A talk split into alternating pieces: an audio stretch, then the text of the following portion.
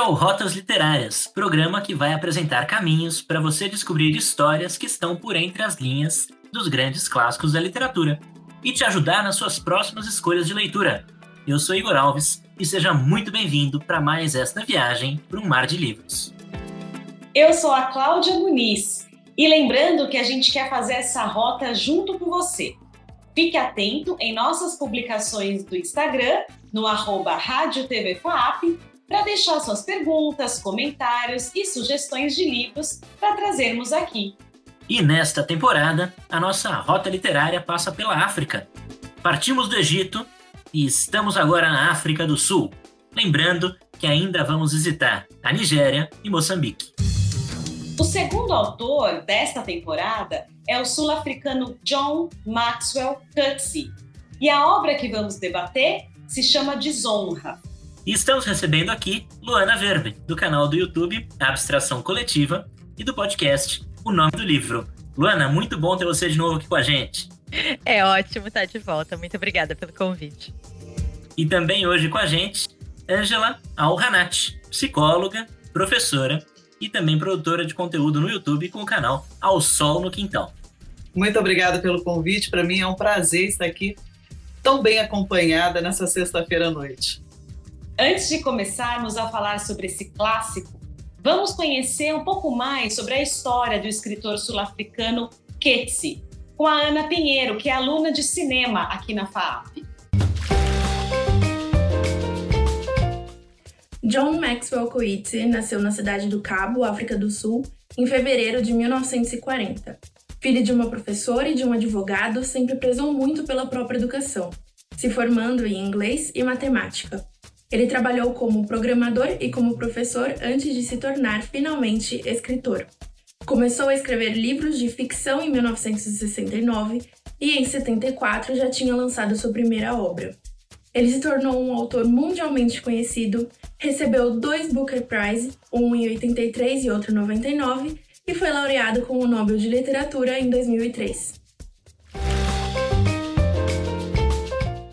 Desonra, do escritor sul-africano J.M. Coetzee, traça a queda em desgraça do professor de literatura David Lurie, após ser acusado de abusar sexualmente de uma de suas alunas, levando-a a se afastar da universidade e morar na fazenda com a sua filha Lucy.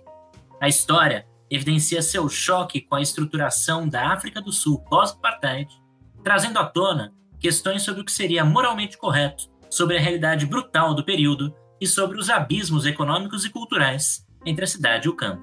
E a gente sempre começa é, apresentando para os nossos ouvintes é, quem é o personagem principal da história. No caso de Desonra, é o David Lurie.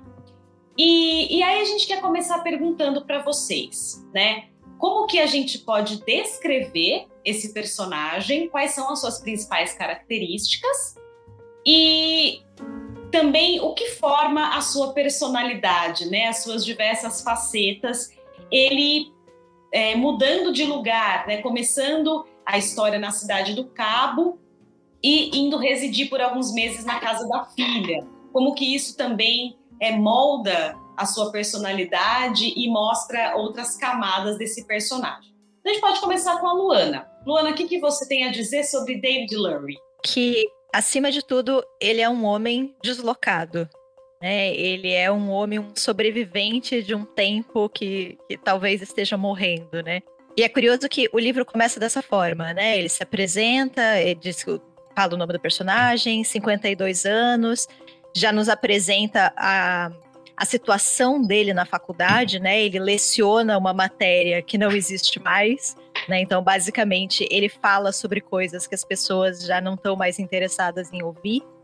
Né? Ele fala ali sobre a questão de, do sexo, né? Como ele se resolveu, ele está divorciado, é solitário, e ele também menciona que ele já não é mais capaz de conquistar mulheres, né? E ele acha que é porque ele está ficando feio, mas muito possivelmente é porque as mulheres estão mudando, né? E ele não consegue acompanhar isso, então ele já não consegue mais conversar, ele já não consegue mais se posicionar em relação a esse mundo. Então ele está numa sociedade que está sofrendo transformações profundas, onde as mulheres estão com posições diferentes, onde eu advindo do feminismo e tudo isso, e ele simplesmente não consegue acompanhar.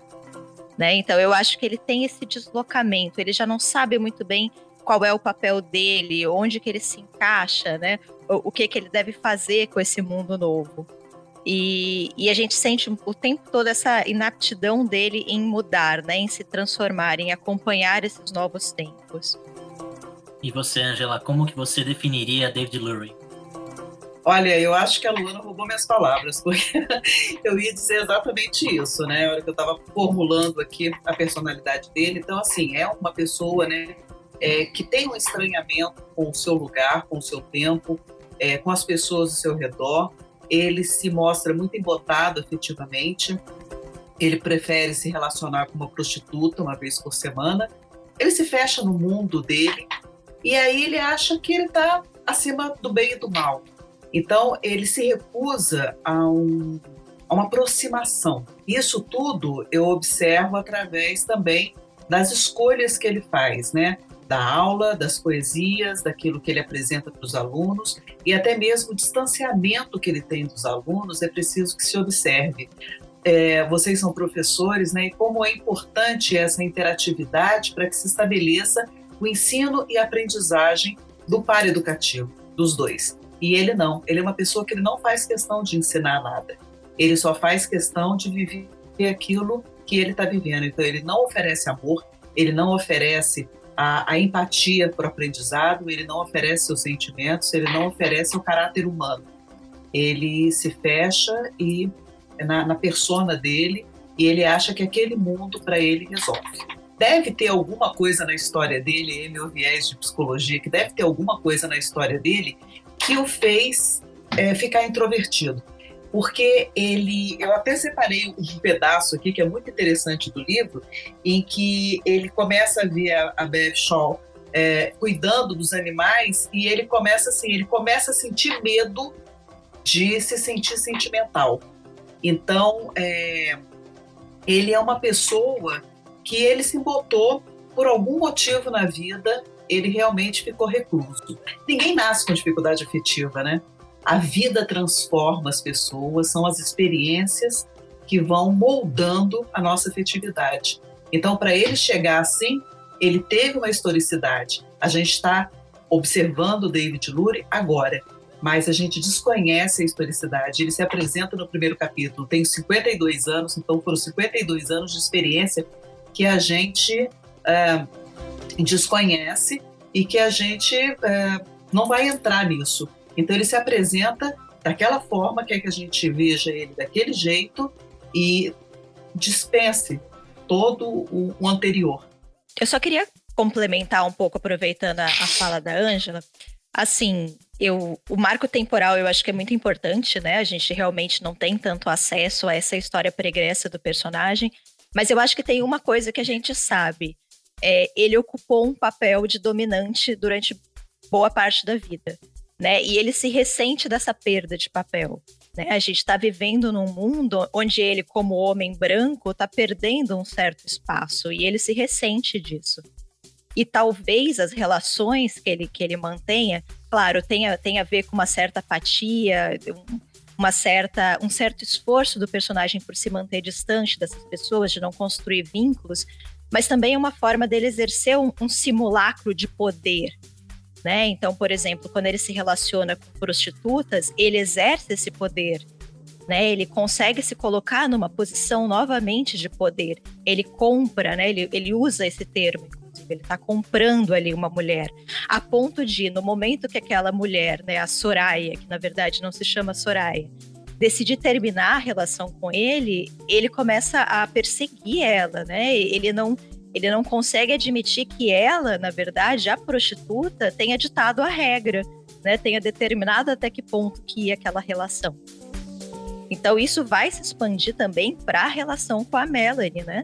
é uma relação entre aluna e professor. Existe aí, obviamente, uma hierarquia né, e uma relação de poder. É provável que ele já tenha feito isso antes. E, e novamente, né, uma situação que não é ele que finaliza.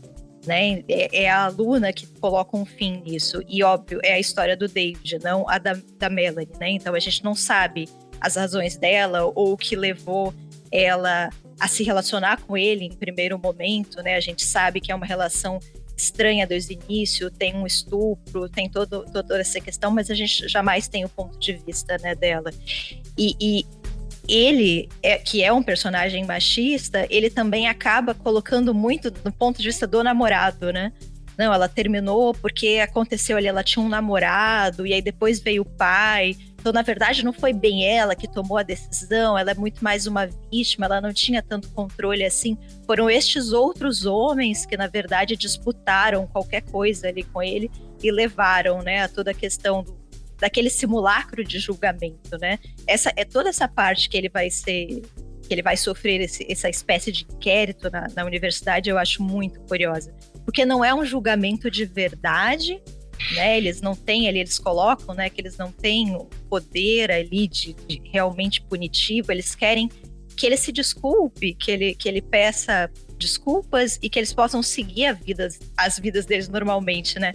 É, ninguém está muito interessado de fato que ele seja punido, ele precisa se esforçar para que exista de fato uma punição, né? E, e, eu acho muito curiosa essa passagem, porque é muito o, o Kutz mostrando como a gente lida com essas situações né? Na maioria dos casos, a gente quer uma solução rápida ali para a gente é, ter uma certa aparência, né? De, de, de, acerto de contas, de punição, mas não é exatamente uma punição.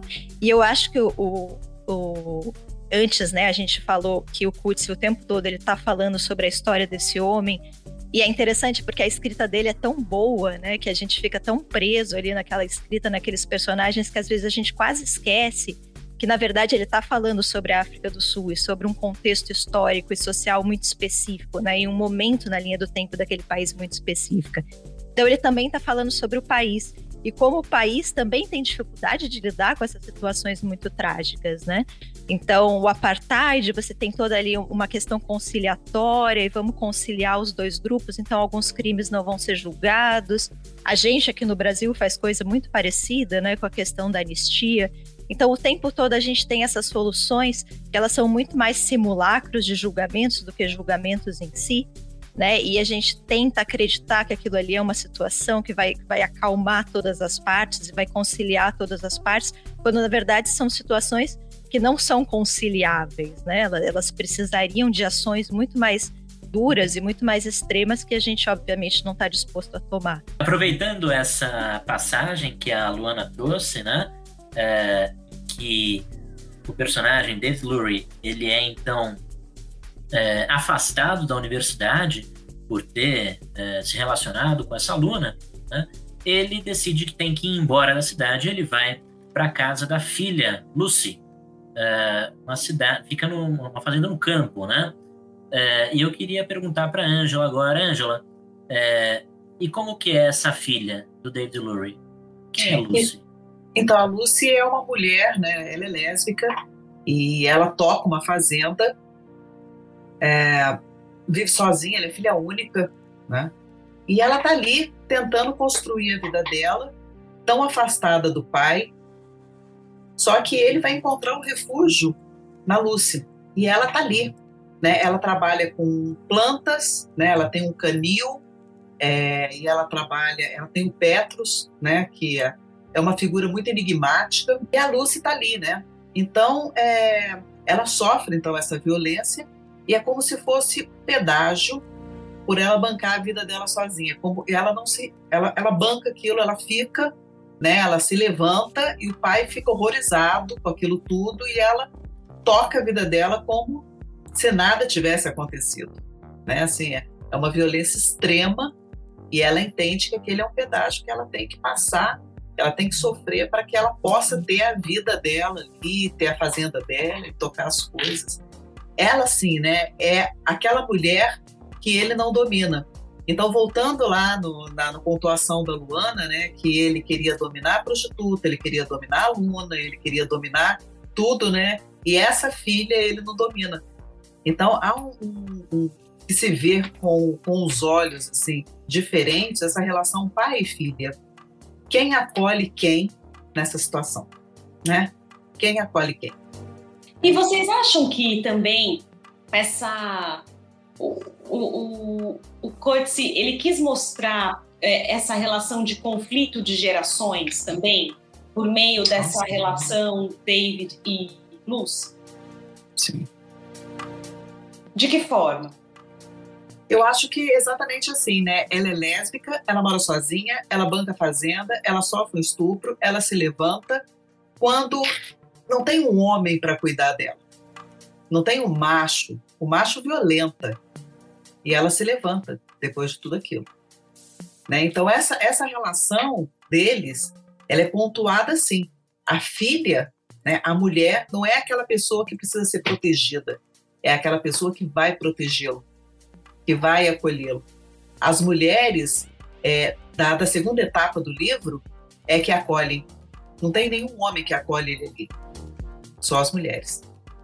Sim. Exatamente quem ele se desfaz na primeira etapa do livro. Eu queria chamar a atenção para um ponto. Eu, vai parecer uma digressão? Talvez seja, mas eu juro que eu vou tentar voltar aqui e, e arrematar.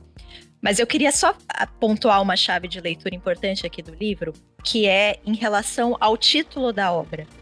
Né? O título original é Disgrace, né? Desgraça. E seria muito estranho um livro brasileiro chamado Desgraça, eu entendo a, né, a questão do, do tradutor. Mas o, o Disgrace é interessante porque é, é, é, o contrário da graça, né? É o destituído de graça, a graça divina. É um personagem que perde, é amaldiçoado por Deus, ele perde a graça divina.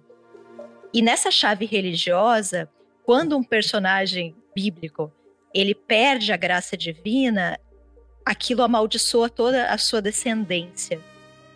Né? Então eu acho que o David, quando a, quando a gente tem acesso à Lúcia, a Lúcia ela é muito construída como a filha do David, né? A gente não tem acesso à complexidade dela, a história da Lucy, de novo, não é a história de uma mulher ou da Lucy, é a história do David, né? Então ela, ela é apresentada muito sem defeitos, né? Ela, ela quase não, ela não tem ali nada muito contraditório nela própria.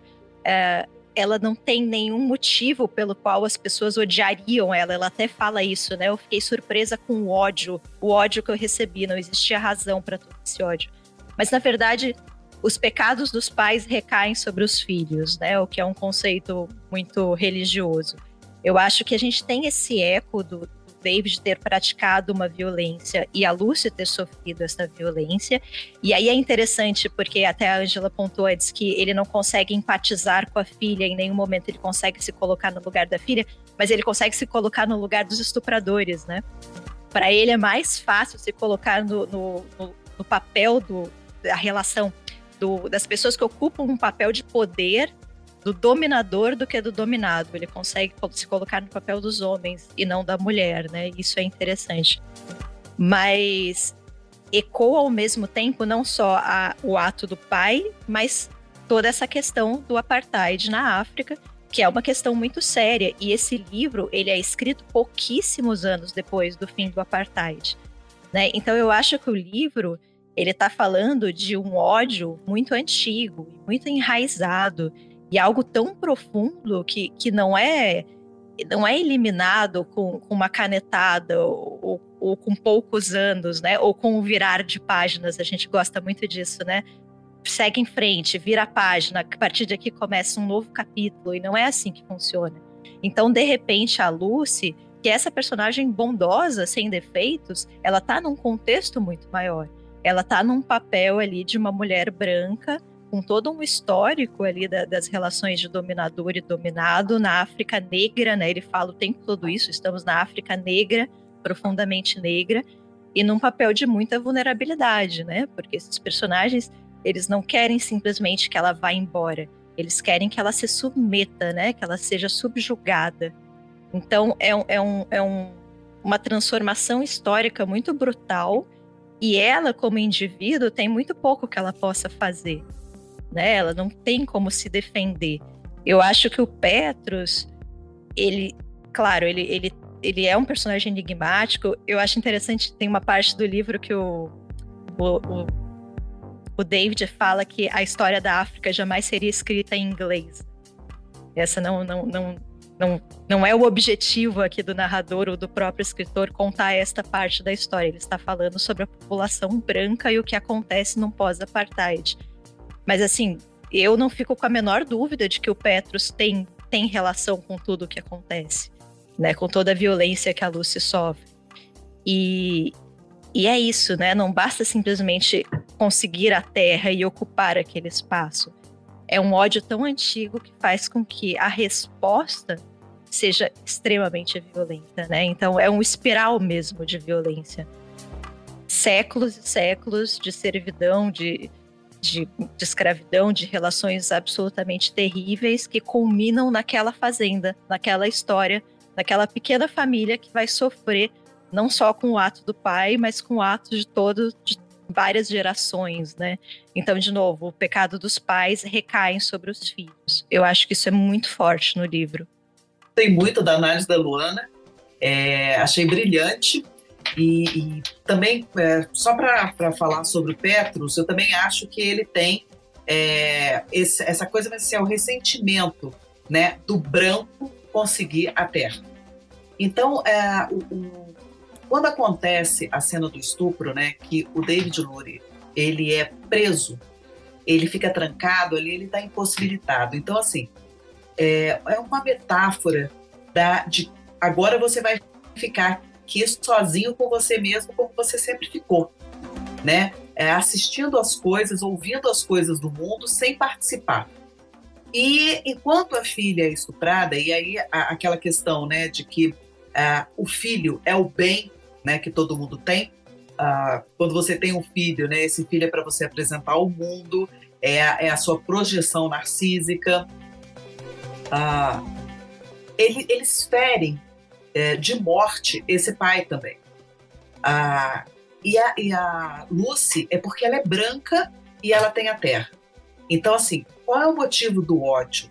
É ela possuir um pedaço de terra numa África negra. E ela sendo branca, e ela tem essa, essa propriedade. Então, é isso que é a, a constituição do ódio. Então, são dois momentos numa mesma cena. Ele trancado no mundo dele, sem ver, sem participar, ouvir como ele sempre esteve. Ali, só recebendo e fazendo as deduções dele do que pode estar acontecendo. E aí a interpretação dele de tudo, né, a partir do só do, da audição, que era isso assim que ele viu o mundo, né? Ele viu o mundo dele e ele ia recebendo. Então isso foi uma metáfora muito interessante do que foi a vida dele toda.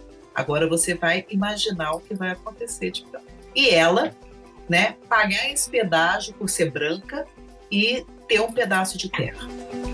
Esse aí é o maior pecado que ela pôde cometer. É, então é um ressentimento, né, o ressentimento das pessoas. Eles imprimem a maior violência que eles podem, né, é, para o, o pai e para a filha. É porque não é o sexo, é a violência. Eu li o livro e depois de ter lido o livro, eu visitei a África do Sul. Eu visitei a cidade do Cabo, eu visitei Johannesburgo. E Johannesburgo, a, a, a gente chegou de madrugada, de manhã nós é, fomos conversar com as pessoas da recepção do hotel para saber onde que a gente podia sair, como é que era para pegar onde. O, os recepcionistas sentaram a gente e disseram assim, olha, escuta o que eu vou te dizer. Aqui se mata aqui é perigoso, vocês não devem sair dessa redondeza aqui do hotel. E nós ficamos assim em pânico. Cinco horas da tarde eu tenho uma foto tirada de cima do hotel, as ruas desertas. Não tem um carro, não tem uma pessoa passando na rua. Me deu um nervoso que teve um dia que a gente acordou de madrugada, a gente ficou assim sobressaltado. Assim. É, que lugar estranho. Mas a cidade do Cabo não. A cidade do Cabo é acolhedora, a comida é igualzinha à nossa, é, é uma cidade bonita, acolhedora, limpa, musical. Mas Johannesburgo é exatamente essa África aí que ele está dizendo. É a África do ódio. É a África. Você passa na rua, eu nunca me senti tão fora de um lugar como, na, como passeando nas ruas de Johannesburgo. Você não pertence a essa sociedade. Era assim que eu era visto o dia inteiro. Em que As pessoas olhavam. 2019, janeiro de 2019. Agora. Agora. Agora. Então, assim, gente, é uma experiência que eu desejo para todo mundo. Você está é, num lugar onde não é seu e você sendo vista o tempo todo como não pertencente da sociedade, como os negros são vistos pela sociedade dos brancos. E, e é as horrível. consequências do apartheid ainda não foram superadas. Não.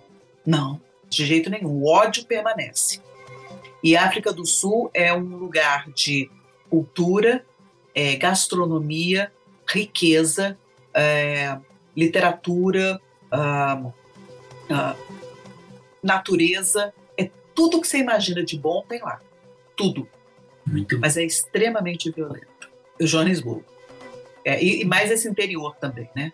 Tem uma questão também, é, super isso, a, a terra, a posse da terra, mas eu acho também que a, o tratamento que os, que os brancos continuam em relação aos negros. Né? É, existe uma questão racial que é muito forte no livro. Logo que o Petros conhece o David, a primeira coisa que o David pergunta é: Você cuida dos cachorros, né? E aí o Petros fala alguma coisa, é, eu sou o cachorreiro e tal. E depois na festa, que é a festa de comemoração da posse da terra do Petros, quando ele consegue a terra, ele fala, eu não sou mais um cachorreiro. Né? Então ele, ele guardou aquilo. Para ele é muito importante. E quando a Lúcia é assaltada, eles têm um longo momento ali em que eles matam os cachorros, um a um é deliberado. Eles param tudo o que eles estão fazendo para matar os cachorros, né? Como se aquilo tivesse sido solicitado mesmo, como se fosse algo ali a ser feito, né? Por que matar aqueles cachorros? Não tinha menor, estavam presos, não tinham nenhum, nem, nenhuma nenhuma utilidade, né, para serem mortos. Então eu acho também que é um ressentimento. Você menospreza uma população quando essa população tem uma oportunidade, eles dão um troco, né? E aí a gente não pode exigir que séculos e séculos de violência sejam retribuídos com coerência, né, com maturidade. A violência ela vai voltar. É esse é o, sentido da espiral, né? Uhum. Então a, a, Luana trouxe aqui a questão dos cães, né? E os cães não aparecem somente nesse momento em que eles são abatidos na fazenda da Lucy. É, também existe uma personagem que é a Bev Shaw, que ela é a veterinária dessa, dessa cidade, dessa esse local, né? Uhum. Uh, e ela é responsável por cuidar e, claro, abater a maior parte dos animais que chegam até ela, muitos deles, inclusive cães, né? E, e o David ele acaba ajudando a Bev Shaw uh, a abater esses cães, ele inclusive leva esses cães para serem cremados, né? E ele acaba tendo muitas reflexões nesse momento em que ele, em que ele olha para esses cães sendo mortos, né? momento em que ele leva esses cães é, para o crematório, né? até que ele é, acaba se encantando com um cãozinho que tem é, dificuldade de andar já e que vai, vai ter a sua hora final também com a Bev Shaw. Né? É, Angela, o é, que, que você observa dessa relação do David com os cães e, e que papel esses cães cumprem nessa história? Então, é, esses cães, é, no, no, final do livro, eles mostram para gente a questão da ética dos animais, que era uma coisa que não era vista até então. Então, você veja, naquela terra de ninguém, existe uma pessoa que oferece um alívio para o sofrimento final dos animais. Né? Então, quando eles são mortos, na verdade, eles não são mortos, eles são aliviados do seu sofrimento. Porque a eutanásia ela é uma abreviação da vida é, para que o sofrimento se extinga. Porque eles podiam ser largados e aí sim morrer com, com todo o requinte de crueldade né, e sofrimento e desconforto, mas não, eles são levados para uma situação é, cabal, a situação final, com é, respeito e, e humanidade. E ali me parece que começa uma rendição. É a primeira manifestação de caráter humano desse David Lurie. É ali que ele começa a se transformar. Então, nem a violência maior sofrida pela filha, nem é, ele ser expulso da universidade, nada disso tornou humano. Mas o enfrentamento com a morte e esse cão que parece mancar, está no final da vida, é uma projeção da vida dele. Então agora ele é claudicante pela vida, ele é manco também, né? Ele não se sustenta mais. Então há uma projeção há uma visão dele nesse cão e por isso é, começa uma, um, se estabelecer uma relação humana para ele através do animal. Então esse animal que traz essa esse caráter humano para o David Lurie.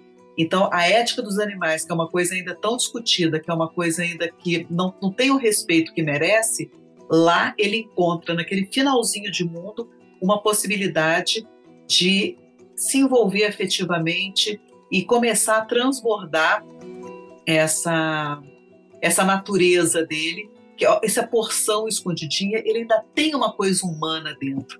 E ali ele se manifesta. Eu acho que a, a, leitura da Angela é, foi perfeita. Assim, eu, eu espelhamento, né?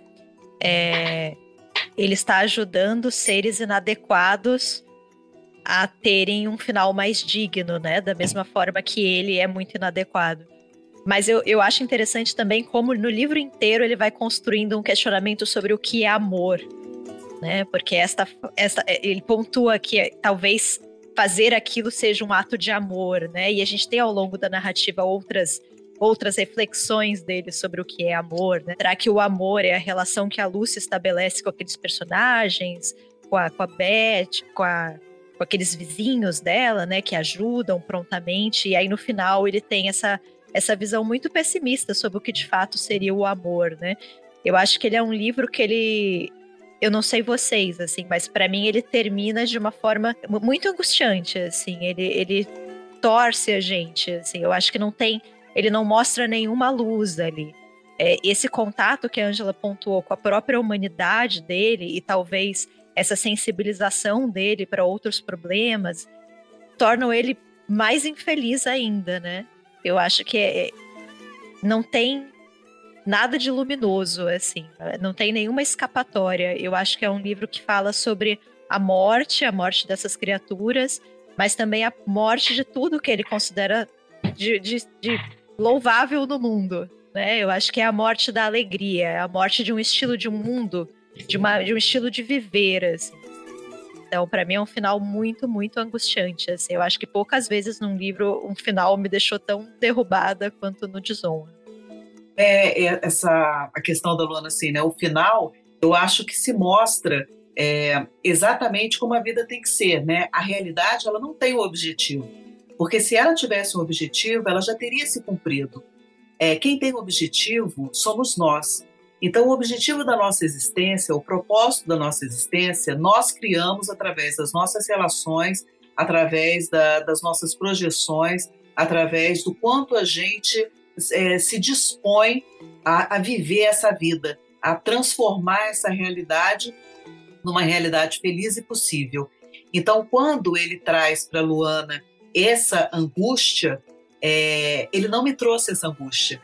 Ele me trouxe é, o despropósito é, da existência dele, porque ele ainda não viu um, um, um, propósito na existência. Ele termina o livro assim. Enquanto outras pessoas, a gente não tem esse questionamento, né? É, a gente continua vendo que, apesar disso, ele tem que caminhar muito para encontrar um propósito para a existência dele. Então, talvez a angústia dele seja a sua angústia, Luana, que você busca esse propósito para sua existência e de uma forma tão bonita, é, você tenta se realizar, né, se aventurando, se jogando, se experimentando, e você não viu isso nele, apesar de tantas chances que ele teve. Então, eu só queria pontuar isso. Talvez a angústia seja sua, porque você dá uma, um sentido para sua existência forte e bonito. E apesar de todas as chances que ele teve, não aconteceu nada.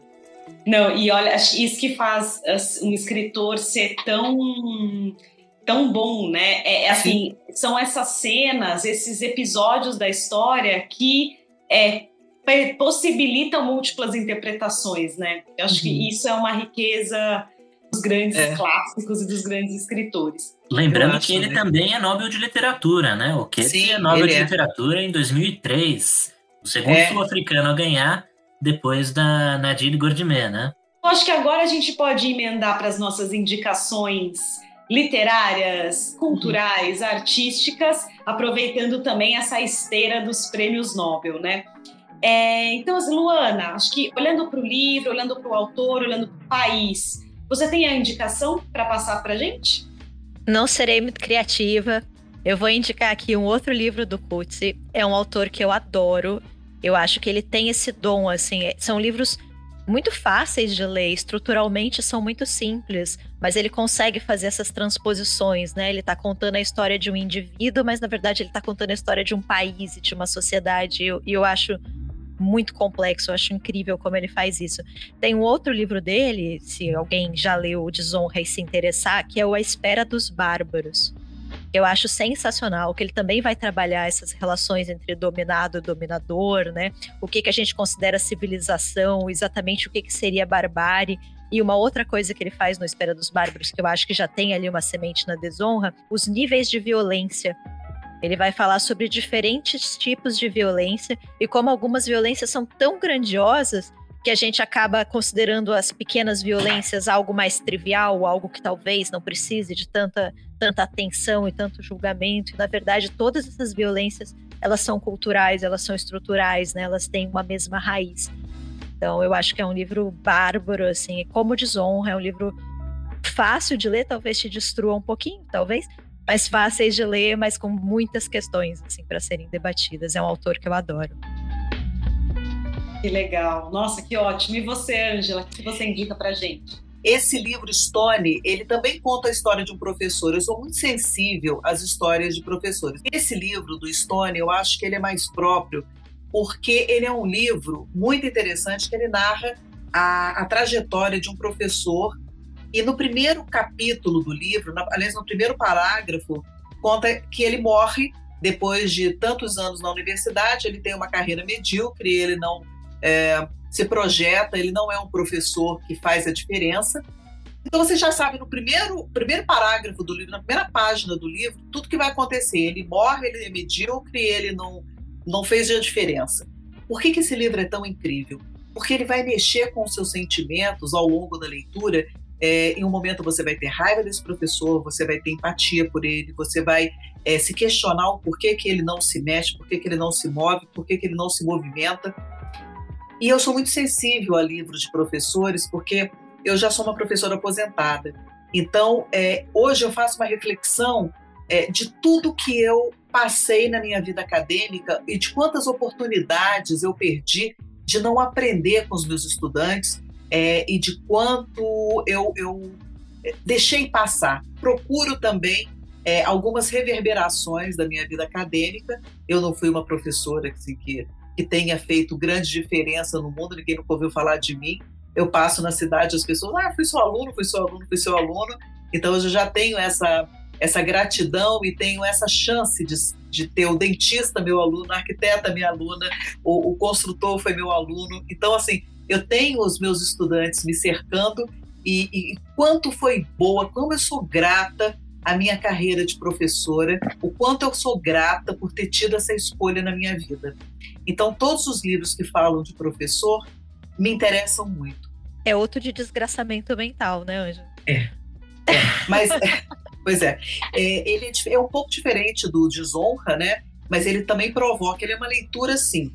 Você não, não vai ler o livro é, placidamente, apesar do primeiro, da primeira página.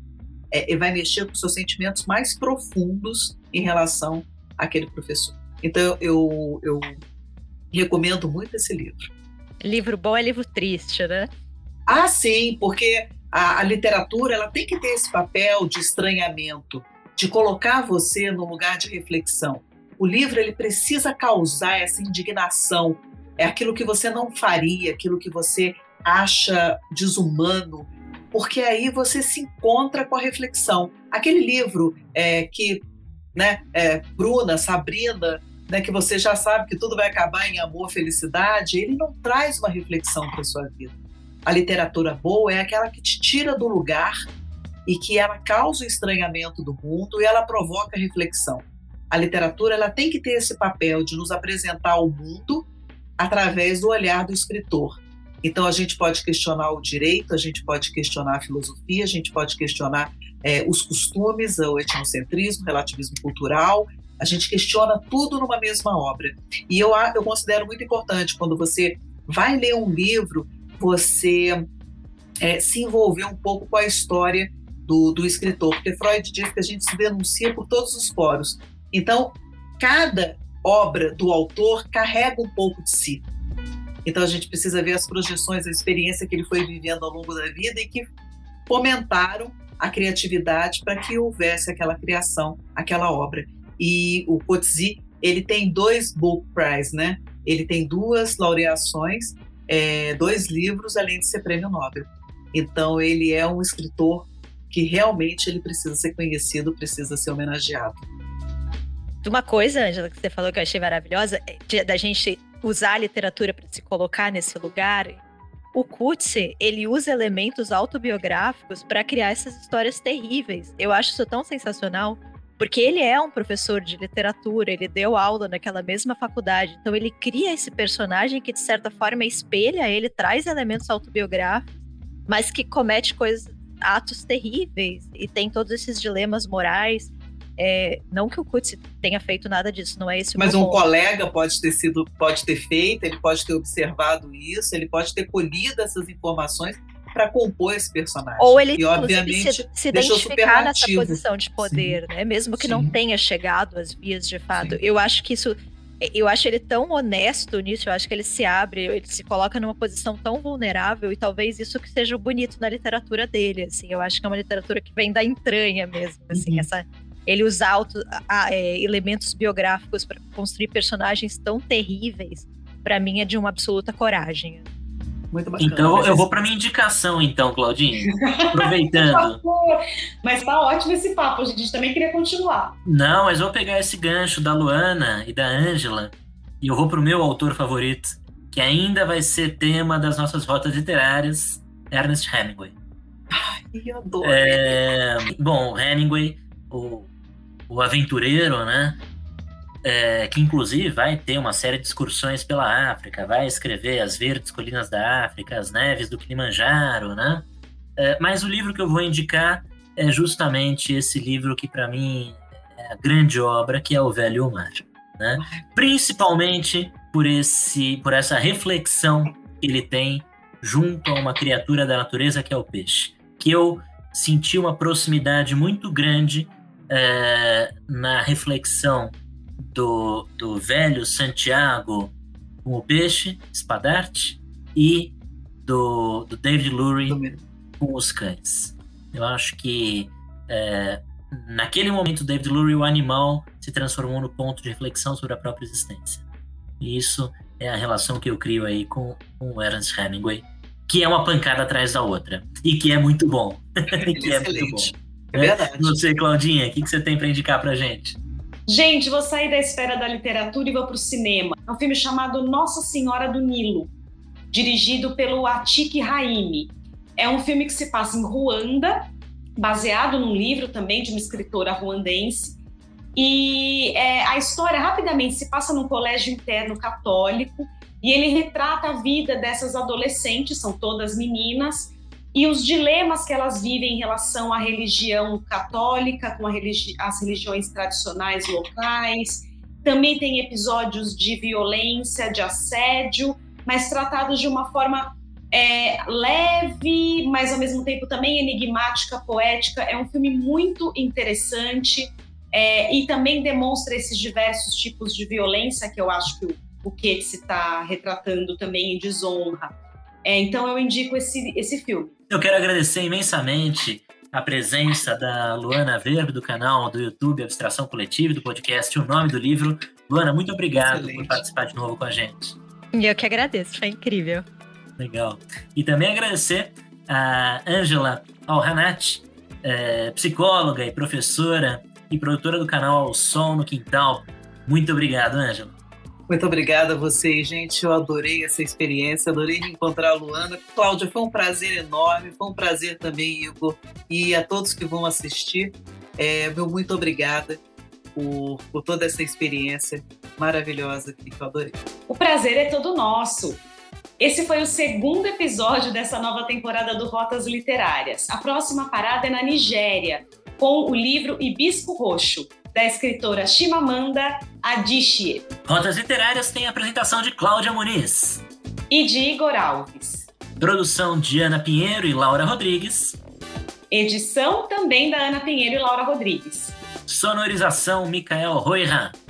E a supervisão do Alziro Tonin. A gente se despede por aqui. Este é o Rotas Literárias. Um livro, muitas viagens. Tchau! Até o próximo episódio!